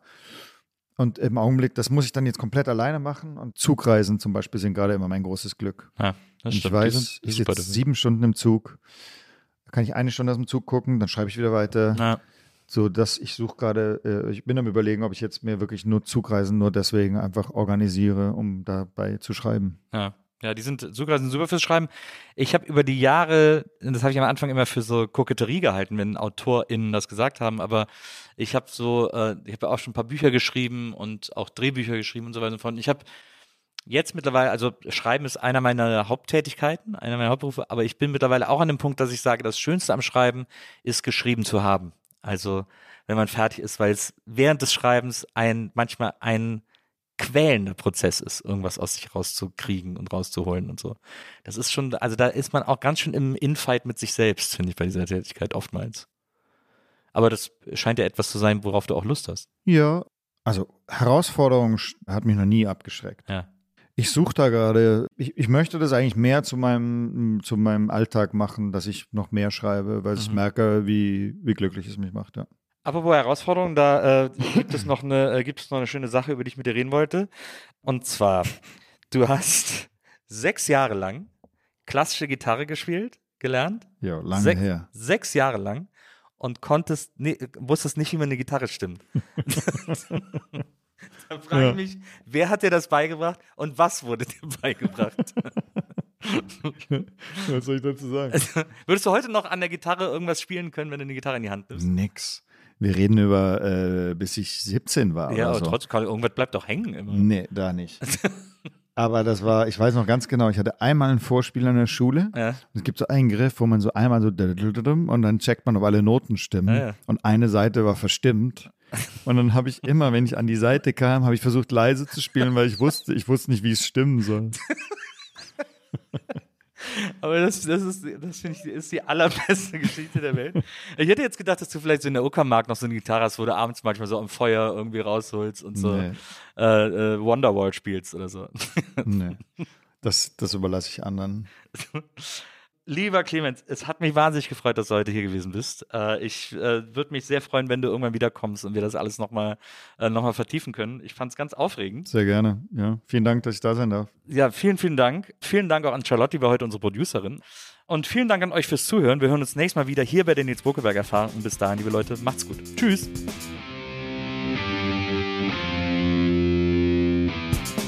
Die Nils Bokeberg Erfahrung. Von und mit Nils Bokeberg. Eine Produktion von Pool Artists.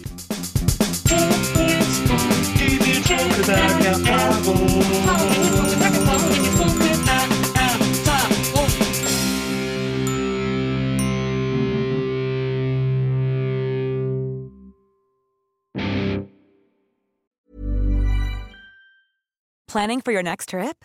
Elevate your travel style with Quince. Quince has all the jet setting essentials you'll want for your next getaway, like European linen, premium luggage options, buttery soft Italian leather bags, and so much more. And is all priced at 50 to 80% less than similar brands.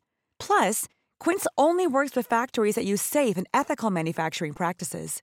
Pack your bags with high-quality essentials you'll be wearing for vacations to come with Quince. Go to quince.com slash pack for free shipping and 365-day returns.